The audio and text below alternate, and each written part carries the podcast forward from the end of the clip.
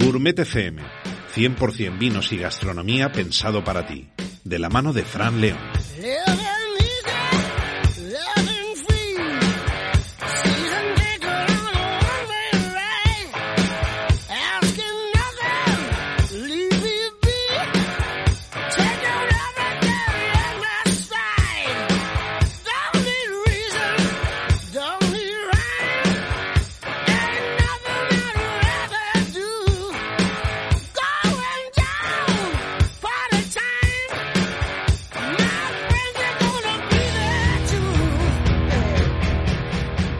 Bienvenido al programa 167 de Gourmet FM, vuestro espacio de radio dedicado al vino y a la gastronomía, el que os habla Fran León.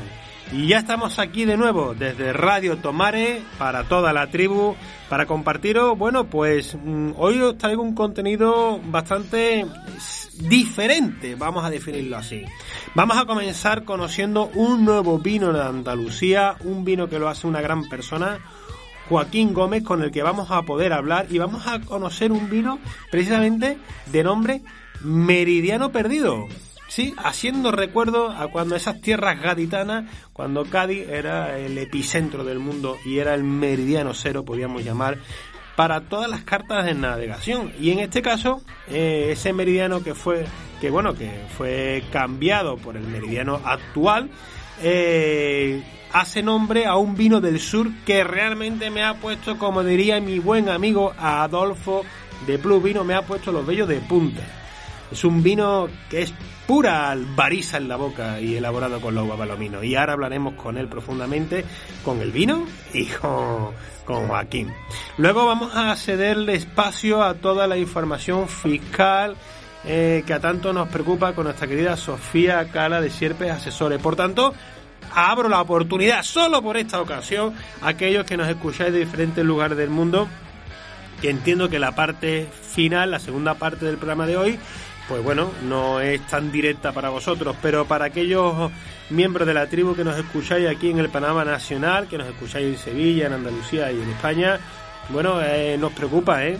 Hay muchas cosas que hay que tener en cuenta, ¿eh? Viene una declaración de la renta mm, que hay que mirarla con lupa para aquellos que hayan tenido, bueno, tormentas en su vida laboral, hayan estado en un ERTE, en un semi-ERTE, hayan estado parados, han vuelto a trabajar, o infinidad de... ¿Y qué voy a contar para el sector del autónomo? Buah, ahí sí que yo no me aclaro, la verdad. Y mira que llevo ya tiempo, pero esto es, eh, increíble. Por eso siempre hay que estar eh, asesorado y guiado por una buena gestoría, una buena asesoría que te lleve los papeles mm, al dedillo para que no cometamos ningún error y para que todo sea en beneficio de, ambas, partes, ambas partes, como se suele decir. Quiero compartir que ya se ha publicado la sexta edición del concurso de vino de licores de la provincia de Sevilla. Así que ya tenemos la, esa gran noticia, la sexta edición, la vamos a tener para el mes de marzo. Eh, para aquellos que nos escucháis, para todas las bodegas que nos escucháis de la provincia de Sevilla, aquí desde Radio Tomare, eh, ya pueden ir rellenando la documentación a través de las redes sociales. Ya han recibido mm, diferentes publicaciones donde están las bases del concurso y además se les han mandado directamente a cada una de las bodegas. Eh, veremos cuáles van a ser los vinos. Hombre, aquí de Sevilla, permitidme de que le dé su lugar y su protagonismo. Tendremos que hablar con algún productor local y, seguro que va a ser, como siempre, un año más un trampolín para que los vinos del sur, los vinos de Andalucía, los vinos de Sevilla descubran nuevos mundos y sean disfrutados por todo, que es lo que nos gusta a la gente que nos gusta el mundo del vino. Disfrutar de buena gente y de buena compañía. Ya sabéis cómo os podéis poner en contacto con nosotros a través de los diferentes canales de Gourmet FM, tanto en Twitter, Instagram, Facebook, eh, o a través de Fran León Guay o a través de Radio Tomare. También os podéis poner en contacto con el programa, que ya sabéis que el micrófono está a vuestro servicio. Strawberries.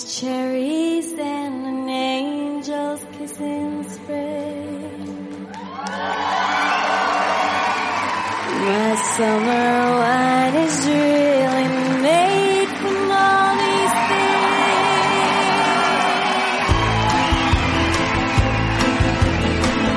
I walked in town on silver spurs that tingle too. And and sang a song that I had sang just for you. Saw my silver spurs and said, let's pass some time. And I will give to you summer wine. Oh, summer wine. Strawberries, cherries,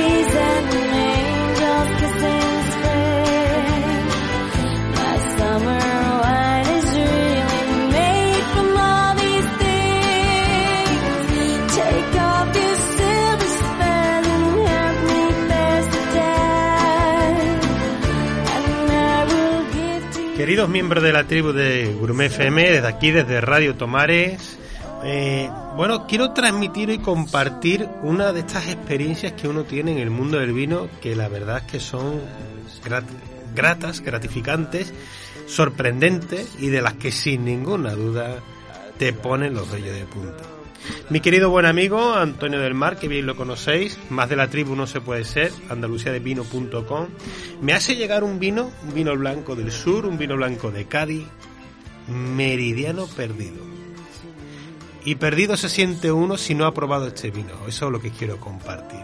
Un vino que desde su fase olfativa hasta las sensaciones del retronasal, en la parte gustativa, se te ponen los vellos de punta porque te trasladan a ese paisaje que tenemos en esas tierras gaditanas. Te traslada al sur de Europa, al sur de España, te traslada a Andalucía Occidental, te traslada al Guadalquivir, te traslada a esas sensaciones de sapidez únicas y singulares que tienen nuestros vinos y que dan fruto, por ejemplo, de esas maravillosas variedades de uva que tenemos en Andalucía, como puede ser la palomino.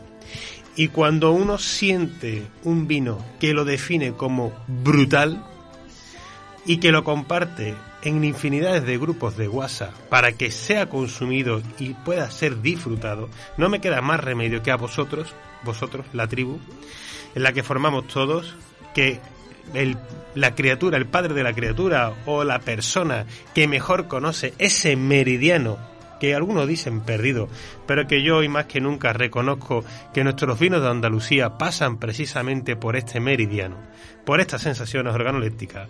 Hoy comparto con todos ustedes a un también miembro de nuestra querida tribu con el que ya hemos hablado en otras ocasiones y que hoy vamos a hablar precisamente de este meridiano, con Joaquín Gómez Besar, enólogo y mm, ideador y creador del proyecto de este maravilloso vino blanco Meridiano Perdido. Muy buenas, Joaquín.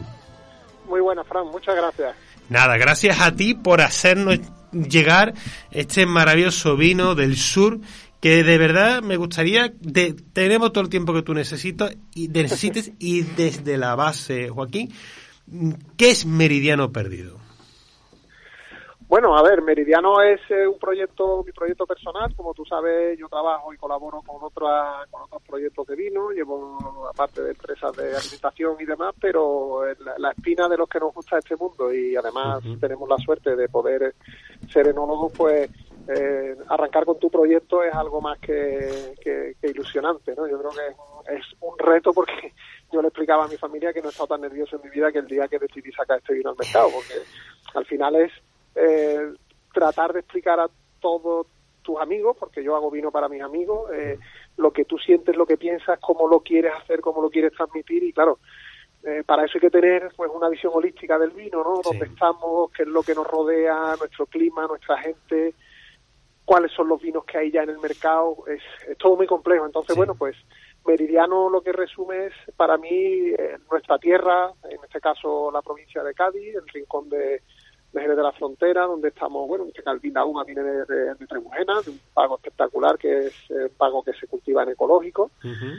Y, y bueno, pues ahí empecé viendo esa maravillosa uva con esos viticultores tan maravillosos que hay en, en Tremujena, donde yo empecé a sentir que ahí era donde podía eh, poner la raíz para, para arrancar mi proyecto personal. Y, y nació este vino que además, pues el nombre tiene, tiene una historia detrás muy bonita, muy muy bonita, que Meridiano Perdido es una cosa que es un meridiano real, eso existió, eh, aquí fue el Meridiano de Cádiz, que era, pues hasta el siglo XIX fue el que regía la circunnavegación del mundo, pero que después cuando se llegó al acuerdo de Greenwich pues desapareció y se le quedó el nombre de Meridiano Perdido. Así que como soy marengo, me gusta todo lo relacionado con el agua, pues no vi, no vi, eso fue quizá lo más fácil que vi dentro del proyecto, el nombre. Después todo lo demás era mucho más complicado. Bueno, eh, la verdad, Joaquín, ya llevamos unos años que nos conocemos, eh, he catado muchos de, tus de los proyectos en el que tú estás trabajando, desde tus maravillosos vinagres, que son verdaderamente oro líquidos de ese ecosistema que es el mundo del vinagre, que un día deberíamos de, un día tengo que llamarte, pero para que entremos con profundidad. Pero eh, siempre has tenido una línea inquieta en todos los proyectos, elaborando vinos que siempre muestran un paisaje. Y eso yo quiero que todos los que sigáis a Joaquín, Joaquín Gómez, que lo veáis en los proyectos que tiene, independientemente, tanto en Jerez como en Trebujenas, como en todo lo que sería Cádiz, siempre has mostrado un paisaje. Pero de verdad, de verdad que yo creo que el nombre más acertado puede ser y más bonito. La etiqueta ya por sí sola, yo ahora voy a compartir una serie de fotos y me voy a llevar la botella a buscar un, un lugar donde yo pueda compartir las emociones que me transmite este vino. Pero Joaquín, te lo digo de corazón. O sea, cuando me la acerqué a la fase olfativa, es que ya, ya dije, estoy en casa. Si estoy aquí, o sea, esto, es un vino de aquí. Sí, esto es un vino que aquellos que estamos con esas inquietudes y de todo ese colectivo de enólogos que estáis en- aquí en Andalucía, con esas inquietudes de bajo rendimiento, de ese punto óptimo de maduración, ese trabajo de con, con, con esa, ese puntito de lía, ese puntito ecológico que se, que se identifica también ese, esas notas que tiene la fase olfativa, y cuando ya te lo lleva a la boca, Joaquín, es que es pura sapidez. Que yo le digo a la gente que hay que ir a Cádiz, hay que, hay que probar la arbariza, hay que masticarla, hay que respirar en bajo guía, ¿no? Hay que, hay que ponerse la desembocadura de Guadalquivir y tomar Exacto. oxígeno para entender lo que estos vinos te aportan eh, eh, en la boca, ¿no? Y, y, y la verdad es que es un regalo que nos estás haciendo, que veo que hay unas 1.500 botellas, ¿no? La, la primera tirada que has hecho Exacto. eh, y que son 1.500 regalos del sur embotellado. A partir de ahí, mm, la Palomino, tú has trabajado mucho con ella y también trabajas muy bien con la Chardonnay, trabajas muy bien con las variedades de uva que, que- que se están adaptando a nuestro ecosistema. La Palomino es que no deja de darnos alegría, ¿verdad, Joaquín? Pues mira, la verdad, Fran, es que mm, por desgracia, ¿eh? y lo digo por desgracia porque es una, es una pena que, como hemos hablado en, en infinidad de ocasiones en los foros de, de amigos del vino, eh, la Palomino ha cayó en desgracia por, por bueno, pues por, por ese mundo más del mundo del vino masivo que, que no es ni bueno, que no fue ni bueno ni malo, fue el que vivió en la época que tuvo que vivir pero que lo llevó a una al ostracismo dentro del mundo de la viticultura. Eh, Se, se le trató como una vina, una uva neutra, plana, que solo quedaba igual lo que se hiciera en el campo, que al final lo que había que alcoholizarla para hacer olorosos o finos en, en su mejor en su mejor versión. Pero realmente eh, la palomino trabajada con una viticultura respetuosa, cuidando el suelo, cuidando la microbiología y, la, y todo lo que rodea la viña de, de- de pájaros, de animales, en fin, a, a fin de cuentas es, es cuidar la, la viticultura, ¿no? que no es ni más ni menos que una de las, yo creo que fue el- ha sido el gran olvidado dentro de los últimos 50 o 60 años dentro de nuestra, no solo en nuestra zona, ¿eh? que en muchas zonas la viticultura se ha olvidado.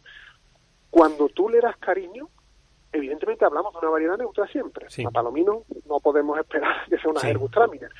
Pero es una variedad que te ofrece bien madurada y bien llevada a su punto óptimo de maduración, tampoco hay que sobremadurarla, Sí. sino que, que- o también al punto del gusto del elaborador, eso Claro. cada uno tiene su, su, su visión, ¿no? Pero bien elaborada al final te da esa profundidad aromática suficiente para que para que te emocione, ¿no? No necesitamos aquí grandes cantidades de aromas, sino que el aroma esté perfectamente integrado y aquí pues tenemos esas notas de pues de de esto de membrillo, notas un poquito cítricas, Sí. suavidad, salinidad, Sí. que es lo que al final le, he usado, he metido una madera, una bota grande de 500 litros, no estaba previamente envinada con vinos de Jerez porque yo no quería, eh, digamos, interferir en, el, en la variedad como tal, no quería que hubiese ya notas de Jerez, Sí. porque el vino ya los iba a coger de por sí. Entonces cogí una bota de una bota de barrica de roble francés, neutra, planita, que previamente había sido ya envinada durante unos cuantos años, y lo único que quería era eso, que la palomino estuviese como palomino y evidentemente con sus 10 o 12 meses de crianza lo que hemos conseguido es ese enlace con el vino fino. Claro. porque está ahí en medio del camino, que, que para el consumidor, que es uno de los retos, grandes retos que tenemos en nuestra tierra de, de vino fortificado, es ese enlace que introducir a nuestros consumidores en el vino de Jerez, que muchas veces dan saltos muy grandes y por eso rea- son reacios a los vinos de Jerez. Entonces, este vino de Jerez de la, de, de la comarca, del marco, Sí, ¿eh? sí. O sea, que ahora, ahora, ahora no quiero herir sensibilidad. Sí, sí, sí, te entiendo. vale, pero eh, en el sentido de que al final lo que queremos es demostrar que la Palomino es mucho más de aquello de lo que se vendía, y lo es. Y en boca, bueno, pues tú lo has visto. Buah. Es redondo, es potente, tiene salinidad, tiene verticalidad, es Buah. expansivo. Buah. A mí me encanta, Gastronómico. el eh, resultado es, eh, ha quedado muy bonito. Sí, yo, mira, el, el, el, para mí, que ah, estoy siguiendo muy de cerca estas tipologías de vino, que con estas inquietudes que estáis teniendo, estos genólogos, que sois gente joven realmente, ¿no? Que, que con estas inquietudes, observo cómo esa, esa eh, precisamente viene muy bien a lo del meridiano perdido, ¿no? Yo estoy observando que pasa también con la Salema, está pasando con la Garrido, eh, eh, pasa también con la, con la Pedro Jiménez y, y sobre todo con la Palomino, ¿no? El hecho de que le, hubo una época en la que la sacamos de la barrica para fermentar, la, sacamos de la madera para hacer vinos blancos jóvenes, que hay, hay grandes vinos y vinos que son muy correctos y que son muy agradables y que te acompañan gastronómicamente, por supuesto, pero que precisamente cuando eh, inquietudes como la tuya que lo llevan a, a la madera, eh, sabiendo que es una variedad de uva neutra, pero mm, buscando el equilibrio, te muestran eh, el suelo de una manera indiscutible y el, y el clima y te lo muestran todo, ¿no? Entonces es como eh, volver a, a esa época en la que estaba el meridiano de Cádiz cuando lo- los vinos no había acero inoxidable, no había control de temperatura. Yo creo que esto está mucho más cerca de, de- de esas tipologías de vinos gruesos, gordos en boca, pero porque tenía, se llenaban de sapidez, se llenaban de salinidad.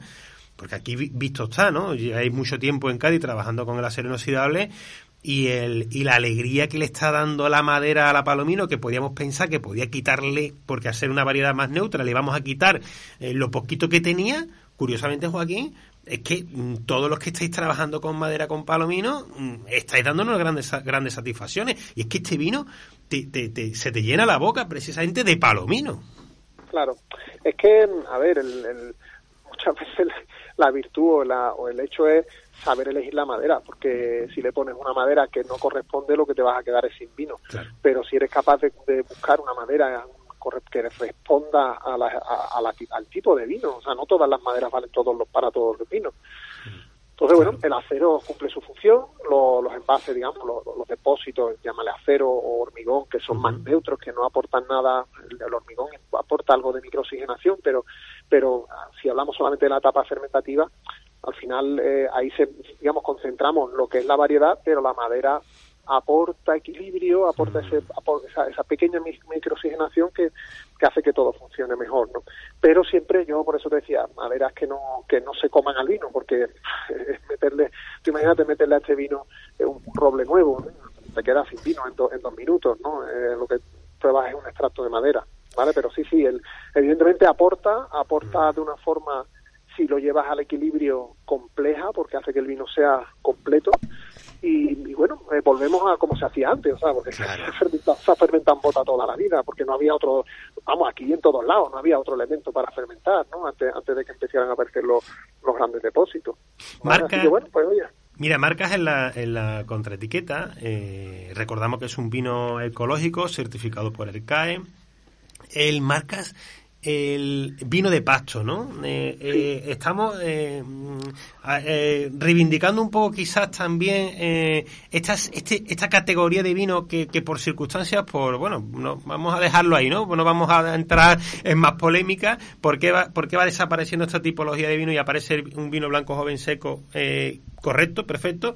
Pero eh, esta nueva tipología de vino que, que, que podríamos decir para que la gente lo entendiera, ¿no? Porque yo hablo mucho del vino de pasto y, y me siguen mandando muchos mensajes. ¿Qué es eso de vino de pasto, no?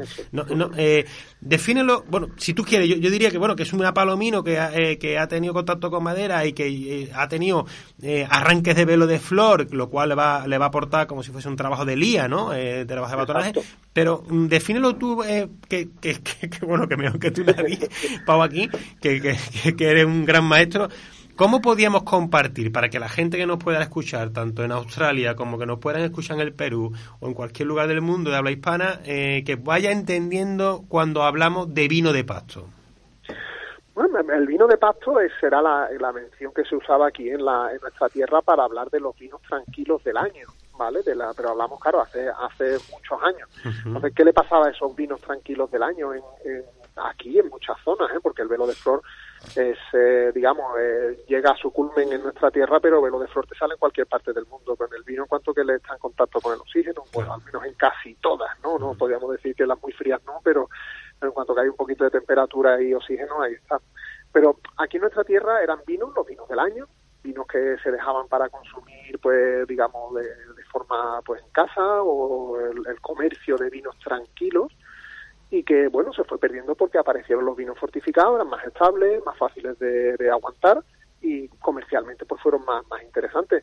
Pero un vino de pasto aquí es eso, un vino que fermenta en bota, que se queda en la bota con sus lías, con su todo su medio natural y se va consumiendo en aquella época pues se iba consumiendo pues por la canilla poco a poco. Hasta ir consumiéndose con canilla la, la bota iba mermando en volumen y se iba apoderando el velo de flor de ese vino ¿vale? entonces eran vinos que com- com- combinaban la frescura de un vino joven con esos inicios de notas de acetaldehído de, o de almendras amargas que te da el velo de flor vale pero siendo siempre predominante la frescura nunca que no que no llegáramos a ser ya predominantes esos aromas de, de vino fino, de vino ya con crianza biológica por derecho, ¿vale?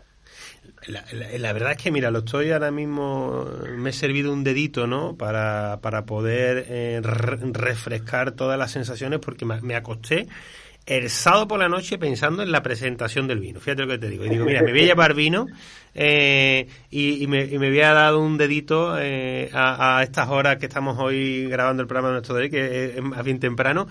Y es la, la eh, qué agradecida, Joaquín, que quería llegar al punto de decirte qué agradecida es nuestra levadura, nuestras lías finas por la sensación grasa que te aporta en la boca en relación, con todo respeto del mundo, a, otro, a otros territorios, a otros terroirs donde se hace un gran trabajo de, de lía, donde eh, sin ninguna duda se- son lugares para de conocimiento para el trabajo del batonaje y para todo el trabajo en todo el pero qué agradecida es la, esta lía que tenemos nosotros aquí en, en- en la desembocadura de Guadalquivir, podríamos decir, ¿verdad? Sí, sí, claro, al final es, piensa que eh, las levaduras, muchas son evidentemente levaduras fermentativas, que son las primeras que aparecen, pero en el vino, en nuestra tierra, en cuanto que tiene el vino en la bota, ah, hay levadura de velo, un Beticus o Moltuliensis, la que estés con en ese, que si la tienes la bota prácticamente llena, va muriendo y cayendo constantemente, con lo cual ese enriquecimiento de tus lías finas eh, aparecen pues aportes de las levaduras propias de, de esta tierra, aunque estos vinos ecológicos evidentemente no están inoculados con ninguna levadura que no sea la que venga de la viña. Pero claro, eso, ese aporte de grasa, ese aporte de, de finura que le dan las lías, eh, sin pasarnos, porque hay que pensar que nosotros carecemos de uno de los principales nervios que tiene el vino, que es la, que es la acidez, ¿no?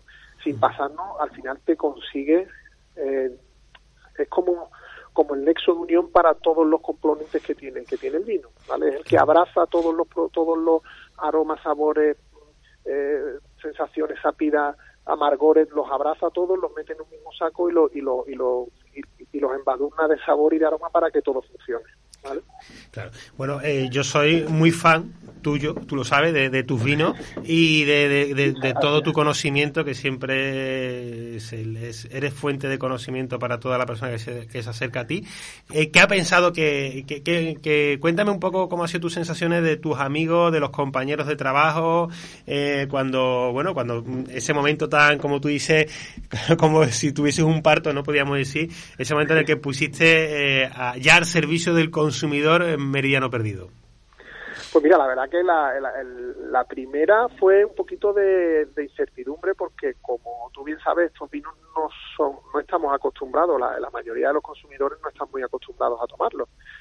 Yo lo primero que les decía es, digo, mm, no lo, no lo enfriéis mucho porque es un vino que no necesita un frío enorme porque es como, como los buenos vinos, eh, por debajo de 8 grados lo que estás perdiendo es mucho vino, ¿no? Lo que hay que dejarle entre 8 y 12 grados, que es donde yo creo que se disfrutan bien los vinos blancos. Digo, y, y, y si sube un poquito más de temperatura ya verás tú cómo, cómo disfrutan más. Entonces, al principio estaban, eh, claro, pues están, estaban acostumbrados a los otros, a otros vinos blancos que hago de variedades más aromáticas y esperaban ese impacto quizás más, más afrutado, más floral, pero cuando les pedí que se sentaran tranquilamente y que lo olieran y después lo probaran, la verdad que veías ilu- ilusión en los ojos porque unos te lo definían pues como ese fino que todavía no es fino, Mm. como ese mosto vino del año de aquí, pero mucho más complejo, mucho más bueno, mucho más rico. Entonces, al final, que gente que no es del sector y que lo que hacen es disfrutar con el vino, que es que son para quien hacemos realmente el vino, te hablen con sensaciones, mm, eso te ilusiona, porque Claro que sí. gustará más o menos, pero si sienten cosas y les genera sensaciones y recuerdos, ya estás consiguiendo algo muy importante, que es lo que de lo que se trata, de transmitir a través de una copa. Yo eh, te, lo digo en primera persona eh, que, que soy un afortunado, me llegan muchos vinos de, de diferentes lugares de Andalucía, eh, muchísimos amigos que mandan, me mandan vino incluso sin etiqueta para, oye, confidencialmente, oye, Fran, ¿tú qué, qué opinas? Y, y esto fue, eh, bueno, dos minutos después de, de, de catarlo. O sea, ya te le mandé un WhatsApp a nuestro querido Antonio con una foto diciendo espectacular. O sea, llevaba ya tiempo el vino. Tú sabes que hace tiempo que eh, me lo hizo llegar mm, Antonio. Lo tenía esperando el momento, pero como, como el día a día a veces no, no, no lo consume y quería tener un momento de tranquilidad, ¿no? Para, para poder, hombre, con, con cabeza y con un verdadero juicio de poder poner eh, catar un producto que un amigo tuyo te ha dado para que tú le des su opinión personal, ¿no? Y hoy no podía ya ser personal, yo quería que todo el mundo lo conociera. Donde, para terminar, eh, vamos a, poder localizar el vino, ¿no? Son 1.500 botellas, supongo que ya te quedarán pocas. Veo que Antonio, andaluciadevino.com lo tiene a la venta. Pero bueno, ¿cuáles son los canales, Joaquín, que tú esperas? En, eh, porque supongo que vamos a tener más meridianos perdidos, ¿no? Sí, hombre, la, hombre, como todo bien sabe, quizás esto lo- los inicios de los proyectos tienen todas las dudas y todos los reparos y, sin, y hago 1.500 botellas porque, oye, la- las circunstancias en las que estamos pasando ahora, pues uno tiene que andar con pies de plomo, ¿no? Porque Sí, cualquier inversión, eh, eh, pues, lo- la restauración está sufriendo mucho, eh, todos en general estamos sufriendo mucho y, y no, no- las cosas no fluyen con la alegría que deberían. Entonces, bueno, lo hemos hecho con mucho miedo, vamos, con mucho miedo, con mucho respeto a, a la situación en la que nos encontramos y, por supuesto, a, a que yo puedo estar seguro de lo que hago, pero después, evidentemente, el cliente es el que el que decide, ¿no? Entonces, primero no, no quería no quería hacer ninguna locura sin, sin antes probar, ¿no? Que es lo que, por eso Claro. tengo buenos feedback ahora y, evidentemente, ya el, el 2020 eh, se embotellará dentro de poco y tengo mucha más, mucho más vino, pero volvemos a lo mismo, quizás las circunstancias, no sé si embotellaré Claro sí. más o no, por, porque el mercado está parado. Pero, pero sí, sí, la idea es un proyecto vivo y un proyecto que quiero que siga para adelante, porque además tú sabes que a los, a los que tenemos inquietudes, yo ya tengo siete, siete vinos más en la cabeza pensando en esto. Qué grande, qué Yo grande. tengo una, libre- una libreta llena de apuntes que Qué- siempre que me mira y ve las libretas dice, si, si no escribas más en libreta, hombre, deja las libretas. Digo, te deja tranquilo, Qué hombre, que grande. yo- Entonces, sí, bueno, es, es un proyecto con, con idea de continuidad, evidentemente. No quiero que se quede en una mera anécdota, sino que continúe, porque creo firmemente en que en que tenemos un potencial enorme en esta esquina de, de Andalucía, pero no solo aquí, sino en Huelva con las Zalemas hay unos potenciales brutales y nuestro gran recorrido es, es el vino blanco y, y porque además él es el que va a introducir después los otros vinos tan maravillosos que se hacen, ¿no? pero pero el blanco es el que tiene que romper y el que tiene y dignificarlo, ¿eh? O sea, que Cierto. vamos a dejarnos de vender barato, de hacer producto malo, porque el barato muchas veces igual a producto, no siempre, no tiene por qué, pero se ha hecho cosas muy mal y entonces han vendido baratas para poder salir de los stocks y era la pescadilla que se mordía la cola, ¿no? Sí, por sí. haciendo las cosas bien no tenemos por qué eh, avergonzarnos ni, ni, ni, ni compararnos a la baja con cualquier otra zona. Tenemos uno- un clima que más quisieran en muchas zonas del mundo, Fran, tener este Totalmente. clima para producir uvas. Es espectacular, ¿vale? Totalmente. Entonces, es, es un proyecto continuista y con respeto, con, con tranquilidad, sin volvernos locos, eh, seguirá funcionando.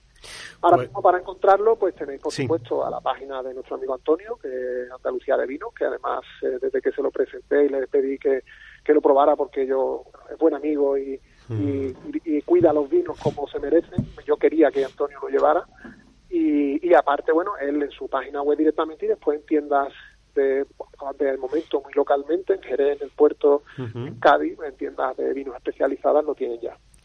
Pues yo desde aquí invito a todos nuestros amigos, de, a toda la comunidad, a toda la tribu, que no desaprovechéis esta oportunidad. Meridiano perdido, eh, si estáis fuera de Cádiz, en andalusiadevino.com se os puede llegar dentro de la península ibérica. Si nos escucháis de algún lugar más remoto, eh, ya habrá movilidad y ya será posible de que vengáis al sur a disfrutar de este vino que le vamos a seguir, eh, yo si tú me permites, te voy a seguir molestando porque voy a, voy a seguir, vamos a seguir hablando. Seguiremos hablando de él en los diferentes canales que tengo, Dios mediante, y los diferentes programas, para que la gente conozca este proyecto es- que es tuyo y de la tierra, ¿no? Eh, que yo, yo te- como te conozco a ti, yo sé que es más, más que tuyo desde la tierra, Totalmente. eh, por como tú la sientes, y que ya el meridiano perdido ya no está perdido y ya lo podemos disfrutar y compartir en una buena mesa en casa, eh, con los amigos o en un buen restaurante. Así que Joaquín, gracias por tu trabajo, Joaquín Gómez, creador del proyecto Meridiano Perdido y bueno, y también enólogo de Entresuelo, de Cooperativa Arbariza y de muchos, el Majuelo y de muchos proyectos en el cual siempre está tu, tu sello de identidad, que eres una buena persona y sabes entender la tierra, querido amigo. Muchas gracias, Frank, que, amablemente me trata siempre. Siempre, ¿no? Tú como tú lo ves. Sí. La alegría la que tengo yo con el vino aquí en la copa, en la mesa, que soy la envidia de- del compañero Pablo de la Pesera, que está aquí haciendo los controles. Magnífico. Bueno, un abrazo, Joaquín, que Un vaya abrazo, todo muy bien. Te sigo, ¿eh? Y seguimos hablando. Mucha suerte y cuidaros mucho. Hasta Un luego. abrazo.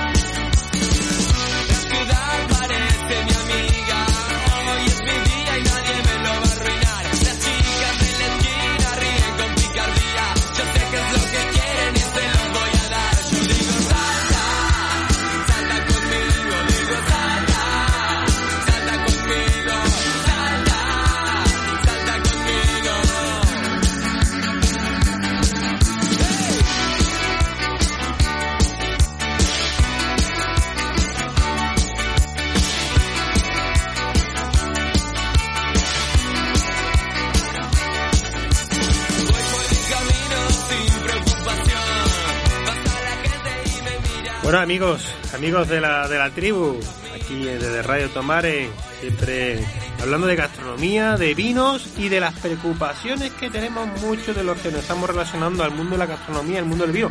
Por eso, en esta hemos recuperado este año las llamadas a nuestra querida asesora fiscal, nuestra persona que nos ilumina el camino, que hace de Sherpa para que vaya abriéndonos camino y dándonos luz en tantas eh, dudas y preocupaciones que tenemos el mundo de los autónomos y el mundo de los trabajadores. En este caso, en habla hispana, muy enfocado al sur, muy enfocado al panorama nacional y panorama de Andalucía.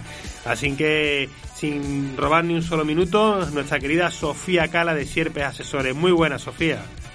Muy buena, Fran. ¿Cómo estamos? Muy bien, muchas gracias por estar aquí y dedicar tu tiempo, que sé que tienes una agenda muy apretada, a iluminarnos un poquito en las preocupaciones que tenemos en este caso los españoles, los andaluces, los sevillanos, eh, sobre bueno las nuevas medidas fiscales y que tenemos en este comienzo de año. ¿Dónde, ¿Por dónde le metemos mano?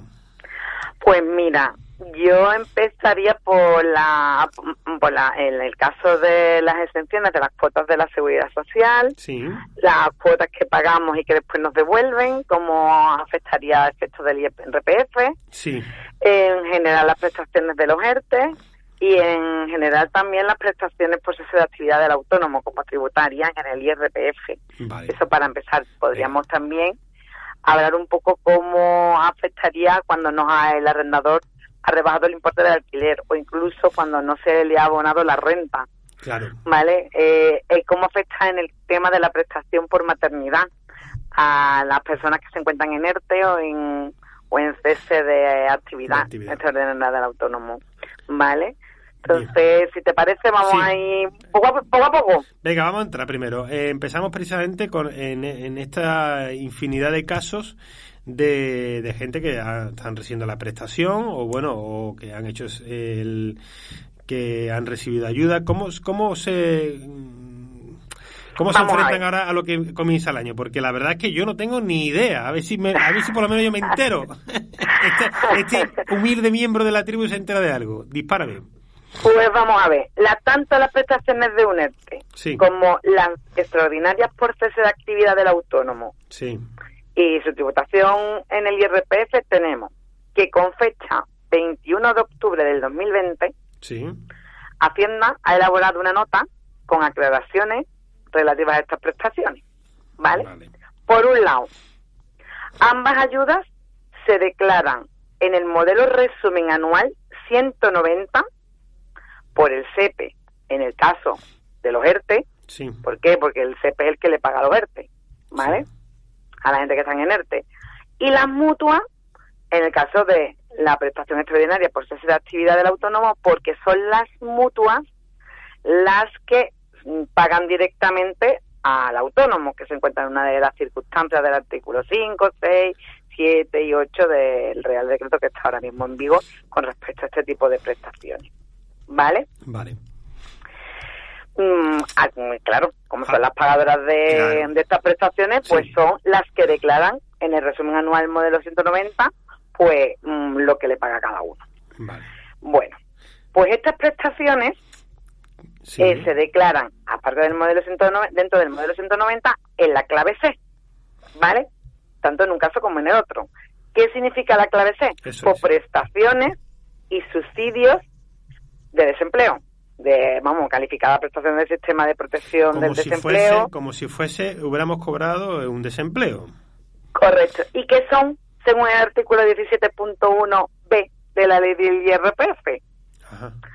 Este tipo de prestaciones que entran dentro del sistema de protección de desempleo?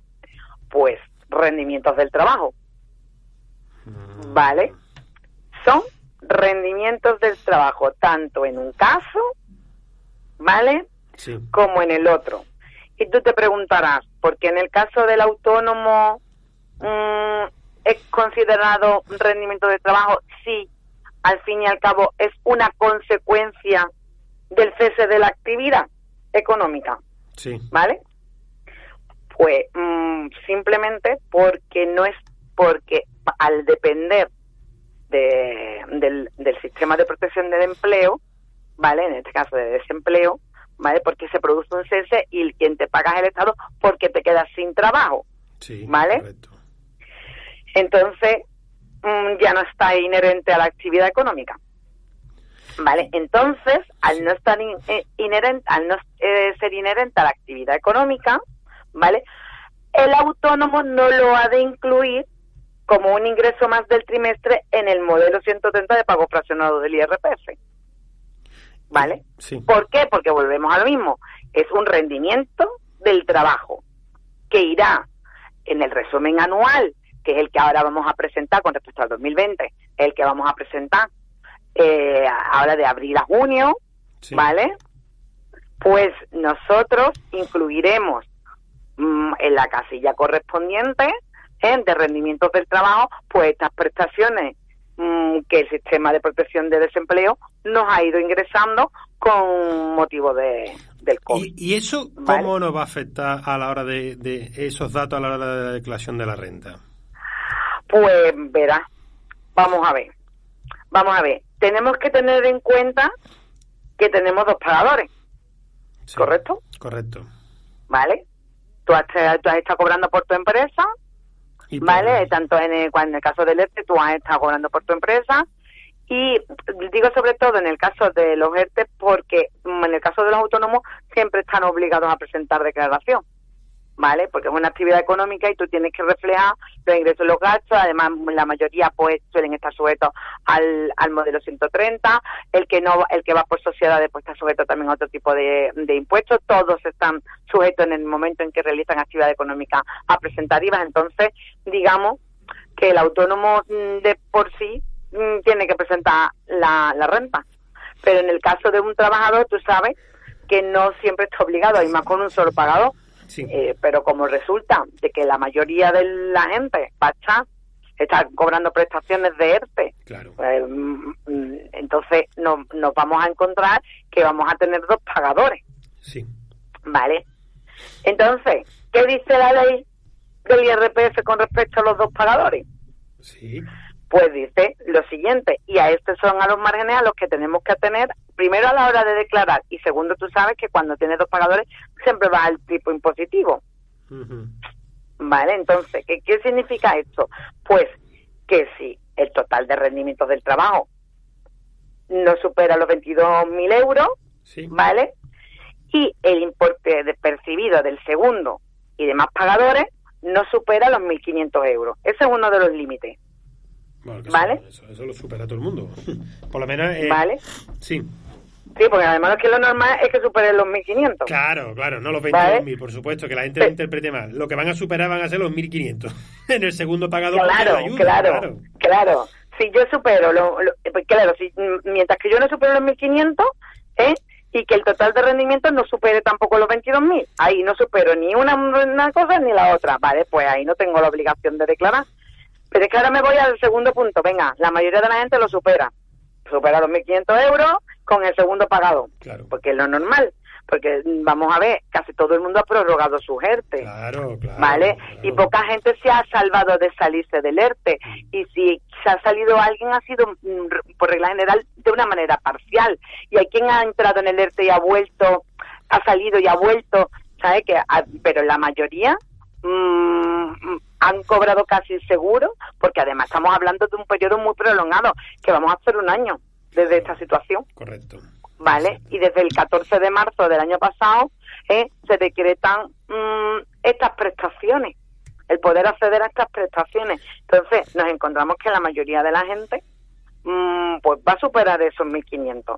Con lo cual, si Sí. nos vamos del, del primer supuesto al segundo, al Sí. segundo que establece la siguiente limitación, si lo si yo mm, a ver si el importe percibido del segundo y demás pagadores supera los 1.500 euros que es la donde vamos a estar la mayoría vale pero el total de rendimiento de trabajo de todo el mundo vale Sí. no supere los 14.000 El total Vale. con la suma de los dos pagadores, ¿quieres decir? Con, es decir, con todos, con el que me pagaba antes del ERTE Vale. y con lo- y con el CEPE que me paga ahora, Sí. ¿vale?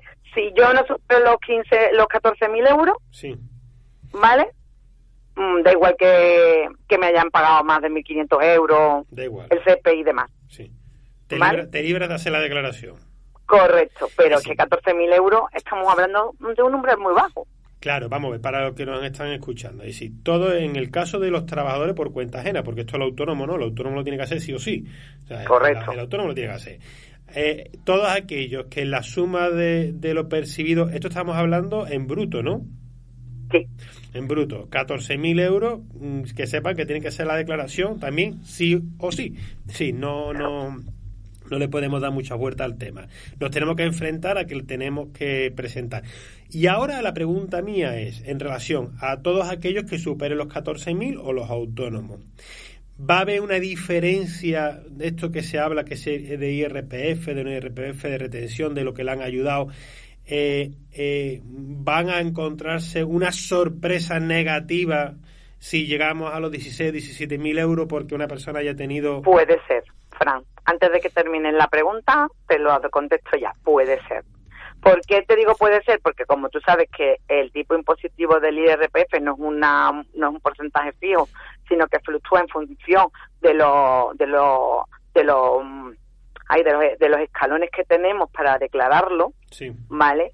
Entonces, según los rendimientos del trabajo en total que tú hayas percibido, mm, superando estos umbrales, está claro de que mm, y luego además, además es que encima es que encima se curan en salud diciendo las empresas tendrán que regularizar a la baja el tipo de retención de sus trabajadores, los que están afectados a los ERTE, ¿vale?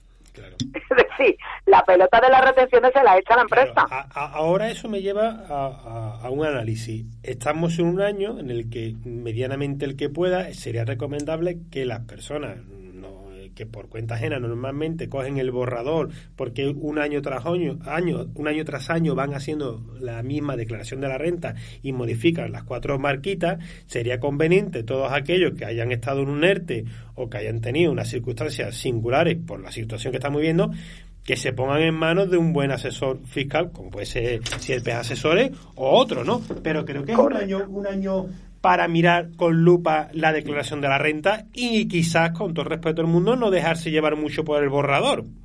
Es que no te debes de llevar, primero, no te debes de dejar llevar en estos casos por el borrador por una sencilla razón, porque la administración está cometiendo errores, incluso a la hora de dar los ESPE. Hay gente que todavía no cobra los ESPE. Claro. y, tienen el derecho reconocido de las empresas. Es que todavía el dinero todo el mundo no ha llegado. A quien le está llegando y le está llegando tarde. ¿Y, y esas personas Vale. que lo han cobrado, le cuenta como si lo hubiesen cobrado en la declaración de la renta?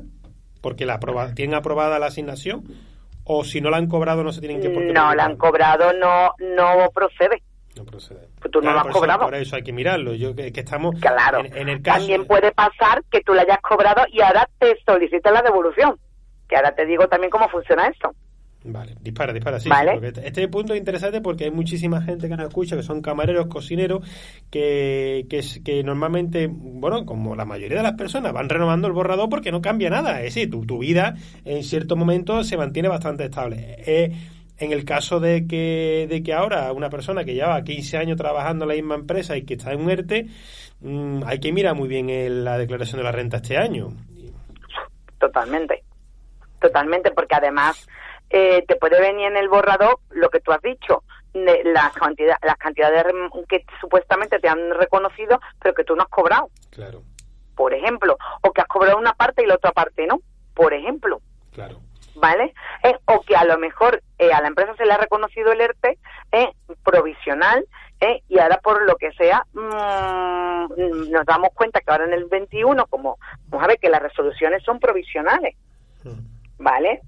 Y entonces la, el CEPE y las mutuas son las que deben de revisar y supuestamente es a partir del 1 de septiembre, ¿vale? Eh, cuando van a empezar a revisar un poco los expedientes. Entonces, si el CEPE o la mutua, eh, por lo que quiera que sea, que verá que el hecho de que sean resoluciones provisionales y ellos después mm, echen marcha atrás y no te reco- reconozca la procedencia de haberlo, lo- de haber sido correcto lo que tú has cobrado, ¿vale? No significa que tú no puedas en un momento dado montar un recurso. Claro, ¿Vale? claro, pero bueno, estamos ya, eh, eh, ya estamos, como Claro. diría, esto, esto es una entra, esto es una, una, una apertura de Esto es camino. el rizo, Eso, pero ¿qué va, rizo. ¿qué va a pasar? Bien. ¿Qué va a pasar? y ahora, Entonces- el- el- el- una pregunta que yo también quiero hacer. Eh, aquellos autónomos, ¿no? Que, o pequeños autónomos que tienen su gestoría y que si no la tienen, pues ya saben a quién tienen que llamar. El, ¿Tú qué recomiendas? ¿Que, mm, ¿Que se pongan pronto las pilas con su gestoría para, la, Pues claro. la- para, para este año? ¿Que vayan mandando toda la documentación que tengan para que la vayan...? Porque, porque este año, para, las para los gestores, si ya... eh, el otro día algo de que iba, quizás se hablaba de una, una huelga, una manifestación, por el tema de los funcionarios, porque están desbordados están Claro. desbordados. En el caso vuestro, eh, que es una empresa privada, también se desborda, ¿no? Entonces, eh, este año es un año muy recomendable. Podríamos lanzar el mensaje para, para hacer este bloque de decir, aquellos que son por cuenta ajena, que se pongan ya las pilas y que contacten con una, posiblemente a lo mejor sería una buena gestoría que le haga este año la declaración, que le cueste 30, 40, 50, lo que le cueste, porque se va a garantizar que está mira con lupa, y a los autónomos que vayan a sus asesores, a sus gestores, y que le vayan adelantando la documentación de este año para que el, el gestor vaya con poco a poco eh, mirando no a, a dedillo porque si no lo miramos a dedillo podemos lanzar el mensaje de que nos va a costar un piquillo por, Correcto. por, por decir algo Bien. Correcto. Además, tenemos que tener en cuenta también otra, otras dos cosas, ¿vale?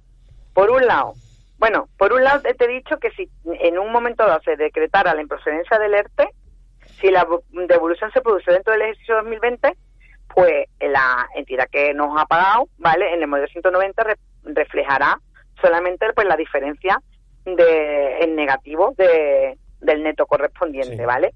Pero si se produjera en el 2021, ¿vale? La improcedencia, ¿vale? Pues eh, la entidad pagadora en el modelo 190 del año que viene, pues tendrá que informar el modelo 190 del año 2021 con ejercicio del devengo del 2020 con signo negativo. ¿Vale? Esto, mm, verá, a nosotros nos afecta menos porque no somos los que rellenamos el modelo, pero sí es bueno tenerlo en cuenta porque, verá, que la- la- las correcciones que ellos hagan después no en los borradores nos van a, a- a- a afectar a nosotros. Claro. Y eso significa que mm, por eso mismo hay que estar muy pendientes de los borradores, tanto este año como el año que viene. Vale. ¿Vale? Luego, por otro lado, tenemos la deducción por maternidad, los famosos 100 euros al mes que cobramos las madres, que Sí. mm, de, de recién, mm, vamos, de recién, mm, ay, que no me sale la palabra. Paría. Eh, de haber, exactamente, de haber parido recientemente. Tú sabes que durante los tres primeros años tienen Sí. una deducción por maternidad de 100 euros al mes. Sí. ¿vale? Pues mientras que dure el ERTE, se pierde esa deducción, ¿vale? Si estás Ah, en las que- ERTE, Las que si estás eh, en es ERTE, las madres ¿vale? No la prestación por maternidad que a ti te dan de lo de los cuatro meses, no. La deducción por maternidad, mientras que estamos en ERTE, nosotros. Porque si tú estás en maternidad y la empresa entra en ERTE, a ti no te cuenta porque tú no estás en ERTE, Claro, porque tú estás en eh, prestación por eh, maternidad, ¿vale? Estamos hablando que estando en ERTE, ¿vale? Esa deducción de los tres años, de los 100 euros, mientras que yo dure el ERTE y yo estoy cobrando por el ERTE, yo estoy en situación legal de desempleo, ¿vale? Hmm. Pues, eh, aunque sea especial y no me compute el paro ni nada de eso, yo no voy a poder deducirme los 100 euros porque no soy madre trabajadora. ¿Vale? Vaya, te la Soy madre desempleada. Bien, nos mandamos. Eh, ERTE. eh, que, a ver si me queda claro, eh, sería a- aquellas madres que estaban mm, deduciendo los 100 euros que son que duran durante tres años, y sí, todas aquellas que hayan dado luz eh, en el 2019, porque ya han pasado los primeros cuatro meses, podríamos decir, ¿no? Que- Correcto. Que, se- que, se pre- que- que sepan que, lo- que esos 100 euros los han perdido o se recuperarán en un futuro. A no ser que la- el gobierno determine algo nuevo, verá, porque sabemos también que el gobierno toma medidas y después rectifica, ¿vale? Actualmente, si tú pariste en el 2019 o en el 2018, que son tres años, ¿no? Que tú tienes sí, esa deducción, eh, y resulta que tú llevas en ERTE desde mayo, ¿vale? Por no decir desde el primer día del estado de alarma, desde mayo, ¿vale? Eh, durante todo ese tiempo que tú has estado cobrando la prestación por ERTE, tú no tienes derecho a la deducción. Vaya, pues De los bueno, 100 bueno, euros. va- va- escúchame, mm, te A voy- partir de esa te- fecha, evidentemente. Vale. Enero, febrero, marzo, abril. Sí, claro. Te, ¿Vale? te voy a dar, te voy Y a eso es dar. importante porque ahora afecta la renta del 2020. Claro, claro, pero, pero que te, ahora te quiero decir yo, mm, llevamos ya, llevas tres noticias al hachazo, eh, dame una alegría en estos últimos siete minutos que nos quedan de... pues te de- una alegría, pero con respecto a los porque, porque vamos, porque yo estoy seguro que más de una criaturita, no seguro que no, que con tantas noticias, de tanta historia, eh, más de un padre de familia se va a llevar un chasco ahora cuando haga la declaración y vea que no ha tenido esa deducción. Correcto. Porque pensaría que se le iba. Claro, que esto es. Vaya tela. Yo, vamos, yo me acabo de enterar ahora mismo de lo de los 100 Esto euros. es como todo. Yo siempre digo que lo que te dan por un lado, algo te quitan por otro. Vale. Esto es que Y- es muy complicado. y Que sea a- todo tan Claro. gratuito. Danos algo de luz, Bueno. venga. Tenemos por otro lado, en que tam- también afecta al IRPF, pues los autónomos, ¿vale? En cuanto, tú sabes que tenemos exenta la exención de las cuotas a la seguridad social, ¿vale? Menos en el artículo, menos los que están en el artículo 7, ¿vale? Que son las prestaciones extraordinarias compatibles con el trabajo, con la reducción en ingresos de, del 50%, que ahora han bajado de 70 al 50, ¿vale? eh, y que no están dentro del artículo 6, que son los mismos, pero con otras que no llegaron a entrar en el artículo 7, ¿vale? Eso lo tengo que contar así, si no me tengo me meto en la historia, que si queréis, mm, en otro en otra en Claro. otro programa hablamos de todos estos tipos y la diferencia que hay entre uno y otro, ¿vale? Pero, por ejemplo, los del artículo 7, los de la bajada de ingresos de siempre, para entenderlo de otra manera, eh, los de siempre, los que siempre hemos estado en un momento dado con una bajada de ingresos del 50%, ahora que antes era del 70%, eh, y, mm, y podemos seguir trabajando, compa- compatibilizándolo con la prestación, ¿vale? Somos los que pagamos la cuota y después nos la devuelven. Sí. ¿vale? Pues los que pagamos la cuota y después no la devuelven, aunque la agencia tributaria en este aspecto en concreto no se ha pronunciado, ¿vale? eh, estas devoluciones mm, se declaran también en el modelo 130, minorando los gastos soportados. Vale. ¿Vale? Y ahora también el resto, que no, el resto de los autónomos que cobran la prestación extraordinaria por cese de actividad, eh, porque son los del artículo 5, que son los de cese de actividad por suspensión eh, de la administración, ¿vale? De, o de la autoridad administrativa competente, los del artículo 6, que son también los de la bajada de ingresos, pero que no entran, que son los nuevos, pero que no entraban antes en, en el artículo 7, ¿vale? Y los de temporada, ¿vale? Que, mm, que tienen exenta la cuota de la seguridad social, ¿vale? Eh, y están percibiendo dicha prestación, se establece lo siguiente. Hay una resolución vinculante de la Dirección General de Tributo, Sí. ¿vale? La V3130 del 20 de octubre del 2020, ¿vale? Que hace referencia al artículo 89.1 de la Ley General Tributaria y al artículo 6 de la Ley de RPF. Y establece que eh, esta exención, ¿vale? No es un ingreso por rendimiento del trabajo. Tampoco es un rendimiento de la actividad del autónomo. Sí. Tampoco es un gasto deducible, porque tú no te puedes decir algo que no pagas, Ya. ¿vale? Entonces, si no hay pago y no hay deducción, directamente no se incluye en el IRPF, porque no es ni un ingreso, ni un gasto, ni nada. Entonces, es una exención, es una exención o bonificación que reduce a cero las aportaciones de, de este tipo, ¿vale? Vale.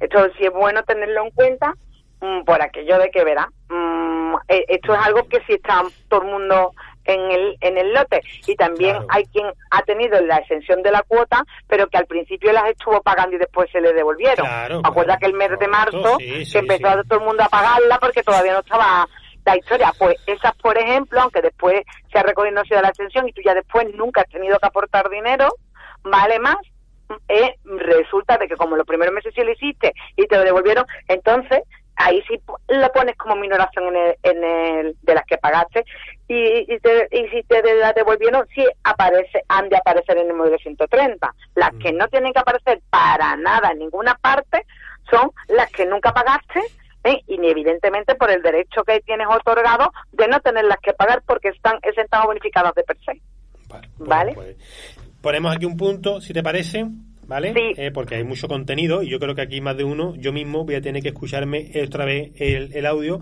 pero eh, eh, creo que quiero eh, cerrar con el mensaje muy importante de tanto si eres autónomo como si eres un trabajo por cuenta ajena.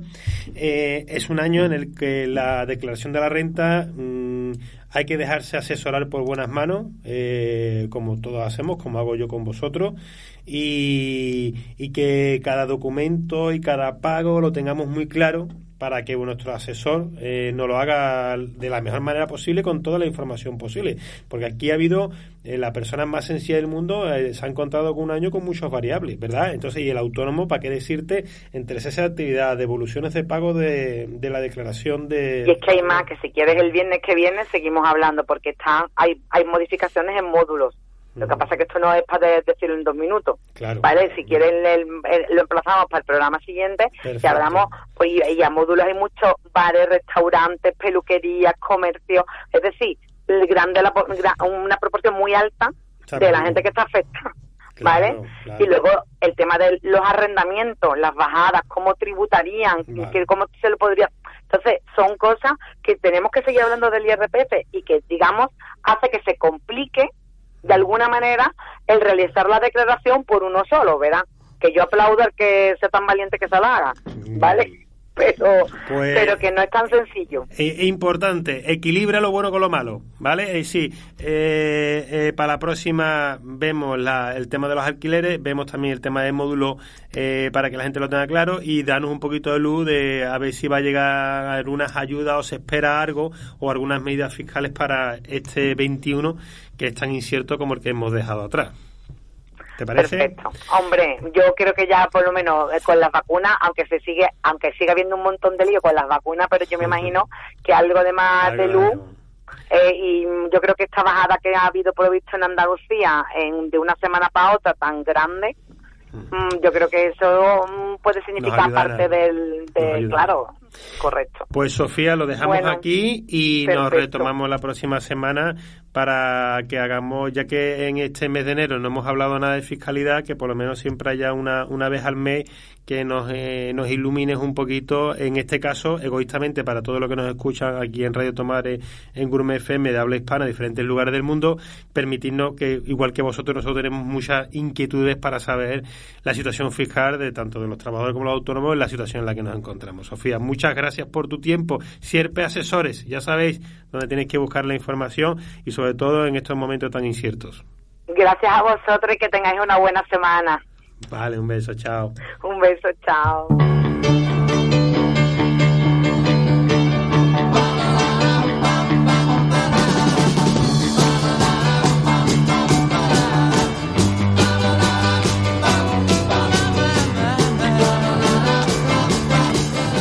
pues esto ha sido todo, queridos amigos. Eh, me voy con la boca llena de sapidez con nuestro querido vino blanco meridiano perdido. Y bueno, intentando no perderme en el tema fiscal. Ahí lo dejo. La semana próxima más vino y gastronomía aquí en Radio Tomare en Gourmet FM.